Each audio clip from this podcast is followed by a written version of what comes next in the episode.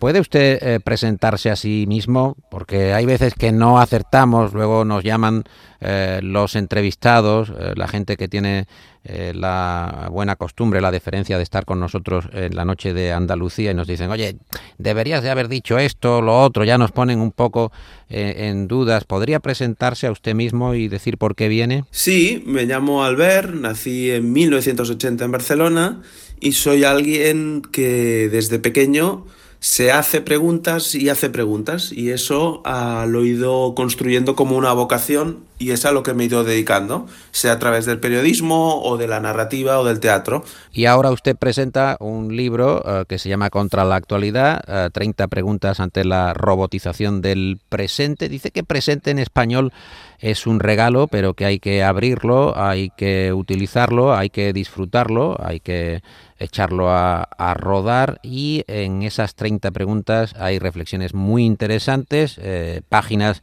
que van volando, es un ensayo ligero, en el mejor sentido del término, eh, lleno de ideas y de incertidumbres, de propuestas. Una de las preguntas al ver es qué esconde el permanente culto a la novedad. Y es verdad que vivimos en la propuesta constante de la novedad, el nuevo teléfono móvil, el niño no se puede quedar atrás en el, en el teléfono, el, el, el colegio necesita estar al compás, al paso de sus compañeros, ya tiene el Super XP PP al cuadrado, que lo compremos también, la aplicación infalible, el reloj que nos va descubriendo incluso nuestros pálpitos o una almohada revolucionaria. ¿Qué significa esta eh, vida? En la que la novedad va marcando el paso. Sí, la verdad es que eh, para, hablar de, este culto a la novedad, que todos los hemos, lo hemos experimentado de una manera u otra, a mí me ha gustado a diferenciar entre presente y actualidad. La actualidad, de hecho, eh, es una, es una hora ah, que genera mucha impotencia porque nos viene dada. Eh, está como cerrada, ¿no? Siempre nos explican lo, lo, que pasa en la actualidad sin que podamos intervenir en ella, mientras que el presente de alguna forma recoge no solo el tiempo de la hora, sino el tiempo del pasado y del futuro. El presente es mucho más abierto, es más permeable. Yo creo que, es interesante mirar el ahora desde un presente, y en castellano es precioso porque presente al mismo tiempo que actual quiere decir regalo. Y el periodismo, que también tiene espacio en las páginas, la crítica al periodismo. Recuerda que cuando eh, Balzac habla de eh, el cuarto poder, no lo hace como una lisonja, como un halago, ¿no? Lo hace como como una crítica. De hecho, eh, cita expresamente al escritor francés y dice que la prensa es un cuarto poder dentro del Estado porque ataca a todos y nadie la ataca, que critica sin razón ni certeza y es por tanto hora, ya lo dijo en su día Balzac, de discutir a estos hombres mediocres, es decir, a nosotros, a los periodistas, que ocupan un lugar importante, quizá demasiado importante para su época. El periodismo, eh, que se supone que es en parte fiscal, eh, como dice Leila Guerrero, eh, tiene que operar con inocencia y con sospecha, teniendo esas dos sensaciones eh, en la balanza. El periodismo ha fallado como mecanismo de, control, de libertad, Albert. Bueno, yo creo que el periodismo es una de las mejores cosas que le puede pasar a, una sociedad. Sin periodismo libre, yo dudo que sea posible la democracia. Ahora bien, eso no quiere decir que cualquier periodismo ha de recibir el aplauso simplemente por reivindicarse como tal. Eh, el periodismo para mí está muy vinculado al pensamiento, a la filosofía. Se dice que Sócrates fue el primer entrevistador, de hecho, porque es el que nos ayuda a saber preguntar de una forma lúcida. Y al periodismo le han pasado muchas cosas. No siempre es responsabilidad de los periodistas, eh, pero ha habido un cambio clarísimamente industrial. Eh, eso ha afectado a la forma de trabajar, pero es verdad que muchas veces hemos querido ser simples altavoces, simples eh, representantes de la actualidad, o porque estábamos copiando y estamos copiando lo que se dice en las redes sociales, por lo tanto solo nos hacemos eco de eso, o porque solo nos hacemos eco de las notas de prensa o de los relatos que nos vienen impuestos tanto por la política como por la mercadotecnia, ¿no? Por, por el mercado por la empresa. Y hacernos altavoces eh, es una mirada muy pasiva sobre esa mirada del presente que, creo que es la interesante que, puede aportar el periodismo. El periodismo es, es imprescindible siempre que se ve a sí mismo como una fórmula creadora de actualidad, no como una fórmula pasiva que además incrementa la, impotencia. ¿no? Y ahora estamos en esa, eh, digamos, fórmula de manera expandida o extendida. Hay grandísimos periodistas en España, pero es verdad que hay una tendencia, y seguramente por, por esa forma de medir las audiencias que tiene que ver con los clics, que hemos abusado durante muchos años sobre a querer impactar, la cultura del impacto, ¿no? Eh, que el impacto sabemos que como un buen golpe, sí, te deja un moratón, pero esto enseguida se va y no deja nada más. Por lo tanto, hay una idea de fondo y es que la información no es igual a conocimiento, la información no genera experiencia. Y creo que el periodismo ha de generar experiencia. Por eso, y lo sabemos perfectamente, nos va a quedar mucho más en la memoria una historia eh, de un corresponsal de guerra que nos hable de la historia de una niña, de un chaval en Gaza y de su periplo para sobrevivir que simplemente de cuántos niños han sido asesinados en Gaza. El número no ofrece experiencia y sin embargo la narración, el saber narrativo sí que lo hace. Y el periodismo creo que ha de recuperar esa potencialidad del, saber narrativo más allá del dato y de la pura información. Hmm, lo escribe y lo recoge de Josep Casals. Lo tópico y lo impactante coinciden en buscar el éxito fácil, el periodismo que también está eh, tratando de, luchar, de vacunarse contra lo tópico y lo impactante, eh, que está también igualmente a la mano constantemente en los nuevos formatos y también en, los viejos formatos que están compitiendo con lo, con lo nuevo. Nietzsche dijo que no hay hechos solo interpretaciones, ¿es cierto? ¿Es una aseveración defendible? Debe ser una de las frases más eh, mal interpretadas seguramente de la historia de la filosofía, porque Nietzsche no defendía un relativismo a pueril ni que todo vale. Cuando habla de interpretación, no está negando el hecho en realidad, está diciendo que toda narración es una secuencia de hechos y la construcción de esa secuencia, cómo ordenamos los hechos, eh, qué hechos seleccionamos, a qué le llamamos acontecimiento y no solo accidente, esa ordenación es lo que nosotros entendemos como interpretación. Porque lo estamos viendo, ¿no? En la sociedad de la transparencia, simplemente con volcar datos, con volcar hechos, eh, no generamos relato.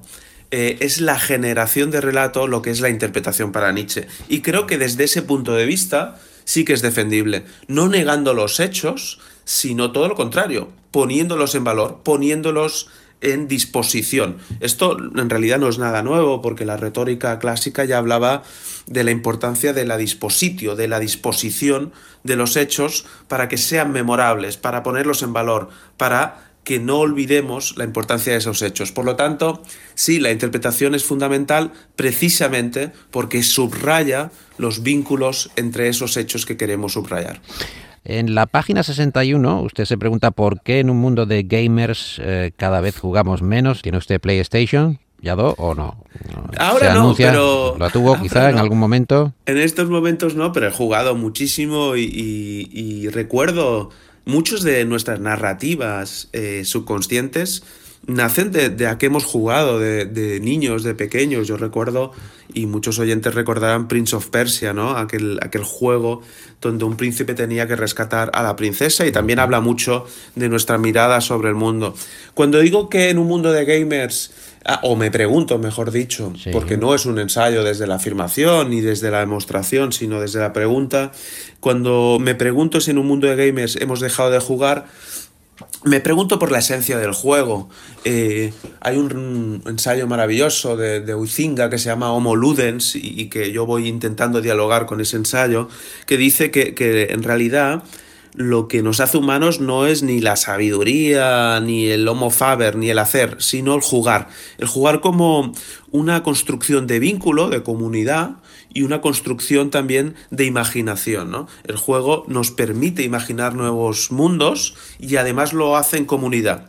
Y lo más importante del juego es que siempre ha de ser una relación desde la libertad. Yo he de poder dejar de jugar en el momento a que desee. No sé si los gamers de hoy en día, que tienen que tener un mínimo de horas en la plataforma en la, en la que juegan para poder cobrar, son tan libres como parecen. Eh, ¿Quién es quién? Eh, escribe usted, nos muestra eh, quién es quién el, juego, el, el, viejo juego. Nos muestra los mecanismos del interrogatorio policial. El Monopoly nos advierte de que la cárcel siempre es una amenaza posible. El ¿Dónde está Wally? nos invita a detectar la invisibilidad de lo visible y el tren de la bruja nos recuerda hasta qué punto es ridícula y previsible la violencia gratuita. Hay una enseñanza en cada, en cada juego, digamos, eh, tradicional o de otro tiempo. Y eh, me gusta mucho la anécdota que trae a las páginas de Contra la Actualidad eh, de María Casares, la hija de Santiago Casares Quiroga, eh, el presidente republicano, que mm, tuvo una larga relación eh, María con Albert Camus y cuenta que cuando estaba en el Hotel Europa en Madrid en el año 31, pues se aburría como una ostra hasta que pudo convencer al conserje para que le dejara manejar el ascensor, que debería ser un eh, invento revolucionario en aquella época y movía el ascensor haciendo bajar y subir a los clientes y disfrutaba como, como lo que era entonces, claro, como una enana. Eh, se pregunta también al ver por qué nos gustan los aplausos. Eh, vivimos en un uh, mundo también de aplauso virtual, aplauso de, de mercado, de mercadotecnia, los famosos likes, los me gusta o no me gusta.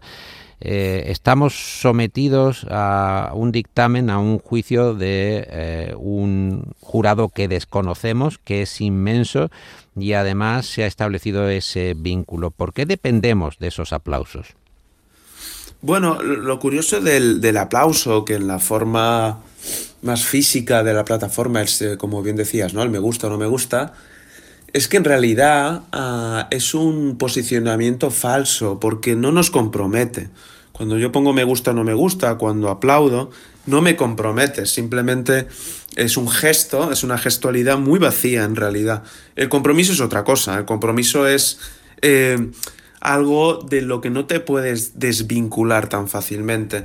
Por eso cito una, una compañía eh, de teatro que, que, nace y crece en Andalucía, que La para mí es una de las compañías Sí. más particulares de España, que es La Zaranda, La Zaranda, sí. que siempre, cuando acaba un espectáculo, eh, nunca salen a saludar por mucho que le- les aplaudamos. ¿eh? Sí, y el público, el público rato se queda, el público se queda no huérfano. sí. Porque el, el- el lugar del ritual Sí. no tiene que ver con el aplauso ni con la palmadita en la, en la espalda. Tiene que ver con un compromiso colectivo que muchas veces también está asociado a algo tan ancestral y que tantas veces hemos olvidado como la escucha atenta, ¿no? Simplemente la escucha es mucho más comprometida que el aplauso, que simplemente es un me gusta y ya me desvinculo, ya puedo ir a otra cosa. La escucha no. La escucha ha de acoger la palabra que uno recibe, por eso es tan importante para mí el término diálogo, eh, y hacerse responsable de él, ¿no?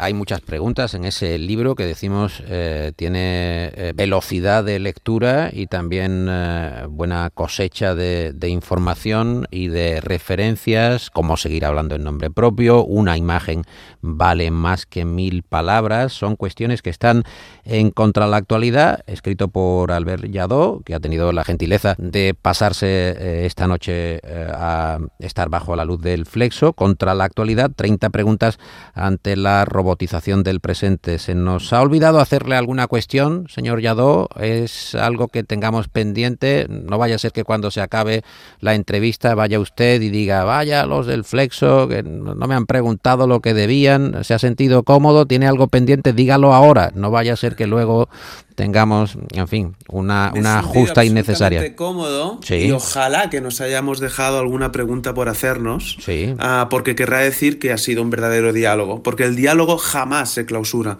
el diálogo es abierto y, y esto es lo que ha sido esta conversación, una conversación en abierto, cosa que agradezco muchísimo. Eso me pasa a mí cada noche. Se me quedan siempre eh, preguntas eh, pendientes y tengo que llevarlas al programa siguiente. O sea que, que eso es una, una fe de vida, una cuestión que nos lleva a seguir hacia adelante. Por cierto, ¿le gustaría escuchar alguna canción? ¿Le gustaría escuchar algún eh, tema musical? Pues ahora pensando desde este viaje de ida y vuelta Barcelona-Andalucía, aquí hemos querido mucho y queremos mucho ah, y recordamos mucho a un genio que es Enrique Morente, creo que sería una buena forma para seguir haciéndonos preguntas y sobre todo para seguir escuchando atentamente. Pues vamos con Morente. La aurora de Nueva York tiene cuatro columnas de cielo